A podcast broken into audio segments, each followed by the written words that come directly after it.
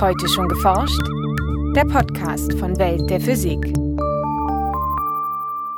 Herzlich willkommen zur 105. Folge. Heute begrüßen Sie Maike Pollmann und Jens Kube. Viele einfache und wiederkehrende Aufgaben können längst Maschinen für uns übernehmen. Doch wenn es darum geht, dass Menschen und Roboter Hand in Hand zusammenarbeiten, steht die Forschung noch am Anfang. Die Maschinen werden immer besser, aber der Mensch muss die Kontrolle behalten. Alles andere wäre auf absehbare Zeit nicht zu verantworten erklärt uns Marc Rontaler vom Robotics Innovation Center des Deutschen Forschungszentrums für Künstliche Intelligenz DFKI. In unserem Schwerpunkt erklärt er unter anderem, warum sich ein Blick in die Tierwelt lohnt, wenn man einen Roboter konstruiert. In den Nachrichten geht es um eine pulsierende Dunstglocke über dem Saturnmond Titan, um das kraftvolle Zubeißen mit haardünnen Zähnen und um das weiter fortschreitende Absinken von Venedig. Anschließend haben wir noch Veranstaltungstipps für Berlin, Hamburg und Bad Münstereifel. Hören Sie nun das Feature von Maike Pollmann. Roboter haben längst Einzug in unseren Alltag gehalten. Einige saugen für uns den Staub auf, mähen den Rasen und unterstützen uns bei anderen lästigen Aufgaben, vor allem aber in der Industrie sind sie nicht mehr wegzudenken. Am Deutschen Forschungszentrum für Künstliche Intelligenz, kurz DFKI, arbeiten Wissenschaftler an den Robotersystemen der Zukunft. Wir verstehen unter einem Roboter ein System, was in der Lage ist, autonom auf seine Umwelt zu reagieren und sich passend dazu zu verhalten. Also beispielsweise ein System, was unter Wasser unterwegs ist und kartografiert oder etwas sucht, zum Beispiel Bodenschätze oder ein Wrack oder ähnliches, ein System, was in der Lage ist, sich auf die Strömung einzustellen, sich auf verschiedene interessante Merkmale am Boden einzustellen und darauf zu reagieren, beispielsweise zu tauchen, das ist für uns ein Roboter, weil dieses System in dieser Umwelt autonom agiert und sich dazu passend verhält. Sagt Marc Ronthaler in einem Labor des Robotics Innovation Center des DFKI in Bremen, während hinter ihm an zukünftigen Robotersystemen geschraubt wird. Die denkbaren Anwendungsbereiche für mobile autonome Robotersysteme sind vielfältig. Denn nicht nur in der Tiefsee sind lebensfeindliche Bedingungen vorzufinden. Gleiches gilt zum Beispiel auch für den Weltraum, auf anderen Planeten oder auf dem Mond oder aber für Gefahrensituationen auf der Erde.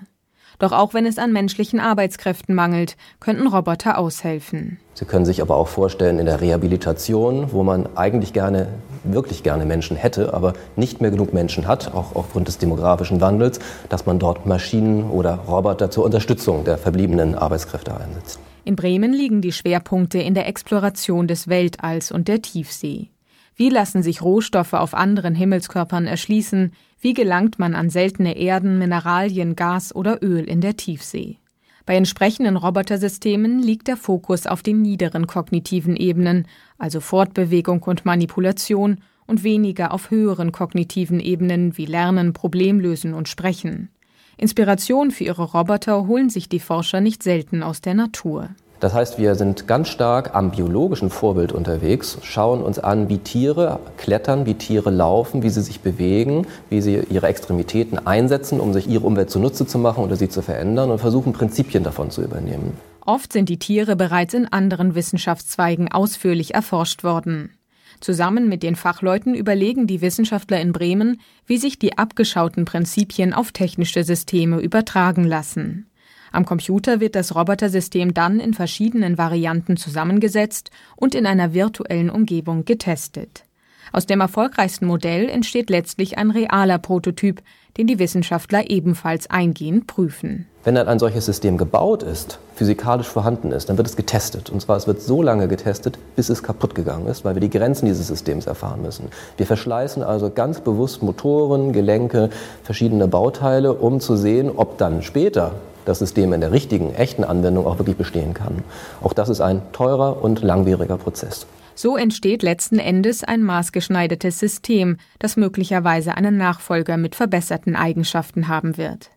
Der gesamte Prozess von der ersten Idee bis zum fertigen Prototypen zieht sich durchaus über mehrere Jahre. Während die Hardware in der Vergangenheit große Fortschritte gemacht hat, bleibt die künstliche Intelligenz oft ein limitierender Faktor, etwa im Fall von Industrierobotern. Gerne würde man die positiven Eigenschaften wie Schnelligkeit und Präzision erhalten, sie aber gleichzeitig mit einer gewissen Auffassungsgabe ausstatten. Denn die heutigen Systeme sind sehr gefährlich. Sie wiederholen immer wieder die Aufgabe, die man ihnen einmal beigebracht hat, und reagieren nicht auf ihre Umwelt, also etwa auf einen Menschen, der im Weg steht. Man möchte also diese bestehenden Systeme mit mehr Sensorik ausstatten. Das ist aber nicht nur eine Frage der Ergänzung um Hardware, mehr Sensoren, sondern man muss diese Sensorsignale auch auswerten. Die Systeme müssen erkennen, was um sie herum vor sich geht.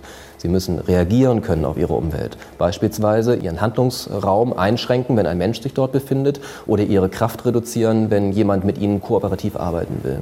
Momentan muss man die Roboter noch in Käfige einsperren, um die Menschen um sie herum zu schützen. Und auch in naher Zukunft erwarten die Forscher auf der Ebene der Kognition, wenn es also darum geht, dass eine Maschine ihre Umwelt selbstständig erkennt, erfasst und entsprechend reagiert, sehr geringe Fortschritte. Denn bisher ist noch nicht einmal klar, wie Menschen das eigentlich anstellen. Ein Beispiel ist die natürliche Sprache. Wir haben wunderbare Systeme, um natürliche Sprache aufzuzeichnen, von Text in gesprochene Sprache wiederzugeben. Wir haben auch gute Systeme, um natürliche Sprache zu verarbeiten, beispielsweise in großen geschriebenen Dokumenten im Internet. Das sind aber alles Systeme, die auf technischen Eigenschaften beruhen, von denen wir wissen, dass sie der Mensch so nicht anwendet. Das sind technische Systeme, um Aufgaben zu erfüllen, aber wir wissen immer noch nicht, wie natürliche Sprache von Menschen eigentlich wirklich verarbeitet wird. Das gilt wird. auch für viele andere Bereiche, wie die Wahrnehmung der Umwelt oder zum Teil auch für das Sehen, also für sehr elementare Funktionen. Wir können bestimmte Aufgaben technisch lösen, aber wenn es dann wirklich darum geht, in risikoreichen Situationen etwas zu modellieren und der Maschine eine Entscheidung zu überlassen, dann werden wir auch in absehbarer Zeit, und damit meine ich durchaus Jahrzehnte, nicht in der Lage sein, eine Maschine zu bauen, von der wir sagen können, die tut es so wie der Mensch, und auf die kann man sich genauso verlassen. Der Mensch ist in vielen Situationen also nach wie vor die bessere Wahl oder muss zumindest die Kontrolle behalten.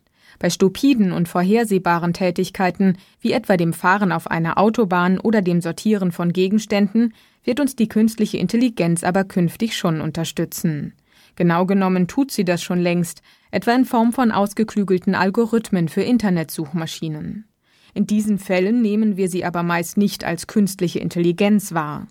Bei den mobilen autonomen Systemen könnte es sich ähnlich verhalten. Wir werden mobile autonome Systeme in Alltagsgegenständen sehen, wir werden sie in, im Haushalt sehen, wir werden sie aber niemals landläufig nicht als Roboter bezeichnen oder bezeichnen wollen, sondern das wird für uns intelligente, eingebettete Technik sein. Etwas, wovon ich dann aber durchaus sagen würde, das ist ein Roboter in meinem Sinne. Nachrichten Auf Titan, dem größten Mond des Planeten Saturn, geht Seltsames vor. Die dichte orangefarbene Dunstglocke, die den Himmelskörper komplett einhüllt, hebt und senkt sich im jahreszeitlichen Rhythmus um rund 150 Kilometer. Das zeigen Messungen der Raumsonde Cassini, die ein internationales Forscherteam diese Woche auf einer Fachtagung in Texas präsentierte. Bislang haben die Wissenschaftler keine Erklärung für die ungewöhnlich starke Veränderung in der Atmosphäre des Saturnmonds.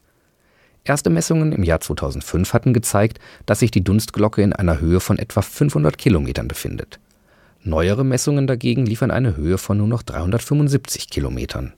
Dieser Wert ist in guter Übereinstimmung mit Beobachtungen der Raumsonde Voyager 2, die im August 1981 am Saturn und seinen Monden vorbeigeflogen ist. Das zeigt den Planetenforschern, dass es sich wahrscheinlich um eine jahreszeitliche Veränderung handelt. Die Umlaufszeit des Planeten Saturn um die Sonne und damit auch das meteorologische Jahr auf Titan dauert knapp 30 Jahre. Die Wissenschaftler vermuten zwar, dass das Auf und Ab des Dunstschleiers durch eine Veränderung der Strömungen in der Titanatmosphäre ausgelöst wird. Doch eine genaue Erklärung für die Höhenänderung des Dunstschleiers haben sie bislang nicht. Nur zwei Mikrometer dünn waren die schärfsten Zähne der Welt. Die Beißwerkzeuge der vor rund 200 Millionen Jahren ausgestorbenen Konodonten. Und obwohl die kleinen aalähnlichen Meeresbewohner keine Kiefer und nur eine schwache Kaumuskulatur besaßen, konnten sie dennoch ähnlich kraftvoll zubeißen wie ein Mensch. Das berichtet jetzt ein Forscherteam im Fachblatt Proceedings of the Royal Society B. Um die Beißkraft der ausgestorbenen Tiere zu ergründen, simulierten die Wissenschaftler acht Paare versteinerter Zahnelemente und untersuchten die im virtuellen Gebiss wirkenden physikalischen Kräfte. Demnach glichen die Konodonten ihre geringe Muskelkraft durch den winzigen Durchmesser ihrer Zähne aus, denn der Druck pro Fläche steigt so enorm. Heutige Wirbeltiere entwickelten im Lauf der Evolution dagegen eine andere Strategie. Sie müssen ihre deutlich größeren Zähne stärker zusammenpressen, um denselben Druck zu erzeugen. Deshalb bildeten sie Kiefer mit optimierter Hebelwirkung und starke Kaumuskeln aus. Außerdem simulierten die Forscher den vermutlichen Kauvorgang des Konodonten. Anders als bei Säugetieren, die ihre Zähne im Kiefer beim Beißen kraftvoll senkrecht auf und ab bewegen, nutzen die Konodonten demnach die konzentrierte Kraft auf kleiner Fläche und verschoben ihre extrem scharfen Zahnelemente seitlich hin und her wie Sägezähne. Vielleicht haben diese Meeresbewohner in der Evolution der primitiven Wirbeltiere also die ersten Kauwerkzeuge entwickelt. Die Lagunenstadt Venedig, deren Absinken Ende des vergangenen Jahrtausends gestoppt schien, bewegt sich doch weiter abwärts, allerdings nur um wenige Millimeter pro Jahr. Gleichzeitig kippt die ganze Lagune etwas nach Osten, berichtet ein Forscherteam im Fachblatt Geochemistry, Geophysics, Geosystems. Die Wissenschaftler kombinierten für ihre Analyse erstmals GPS mit Radardaten. Während GPS-Messungen sogenannte absolute Höhendaten liefern, ermitteln die Instrumente an Bord von Radarsatelliten die Höhenlagen relativ zu anderen Landpunkten. Die Forscher glichen nun Langzeitmessreihen von vier GPS-Stationen in der Lagune aus der Zeit zwischen 2001 und 2011 mit tausenden Radaraufnahmen von 2003 bis 2007 ab. Auf diese Weise erreichten sie eine hohe räumliche Auflösung von ein bis zwei Mikrometern pro Jahr und erkannten die fortschreitende Senkung, die andere Messungen offenbar übersehen hatten. Die nördliche Lagune Venedig senkt sich demnach um zwei bis drei Millimeter pro Jahr, die südliche Lagune um drei bis vier Millimeter. Während das massive Absinken im 20. Jahrhundert durch das Abpumpen von Grundwasser verursacht wurde, hat die weiter anhaltende Abwärtsbewegung ihre Ursache offenbar in der Plattentektonik, schreiben die Forscher. Und nun zu unseren Veranstaltungshinweisen. In Berlin stellt Professor Joachim Peinke von der Uni Oldenburg im Rahmen der Frühjahrstagung der Deutschen Physikalischen Gesellschaft den Zusammenhang zwischen offenen Fragen der Turbulenzforschung und den Herausforderungen der Windenergienutzung dar. Der Vortrag ist zu hören am 28. März um 20 Uhr in der Urania Berlin. In Hamburg beschäftigt sich Ilja Bonet vom Forschungszentrum DESI in seinem Vortrag mit Johannes Kepler, dem Begründer der Gesetze zur Planetenbewegung. Häufig würde übersehen, welche Bedeutung die Alchemie für Kepler besaß. Die damit verbundenen Widersprüche, aber auch Voraussetzungen für Keplers Schaffenskraft sollen gemeinsam im Science Café untersucht und diskutiert werden. Am 28. März um 17 Uhr im Desi Bistro. In Bad Münstereifel berichtet Norbert Junkes vom Max-Planck-Institut für Radioastronomie über den Entwurf für einen neuen Wanderweg am Radioobservatorium Effelsberg, der zum 40-jährigen Jubiläum 15 Stationen mit Entdeckungen und bemerkenswerten Ereignissen aus der Geschichte des Teleskops beschreibt. Die Veranstaltung findet statt am 4. April um 19.30 Uhr im Rathaus Bad Münstereifel. Das war's für heute. Bleiben Sie wissenschaftlich und laden Sie uns auch nächstes Mal wieder herunter. Welt der Physik wird Ihnen präsentiert vom Bundesministerium für Bildung und Forschung und der Deutschen Physikalischen Gesellschaft.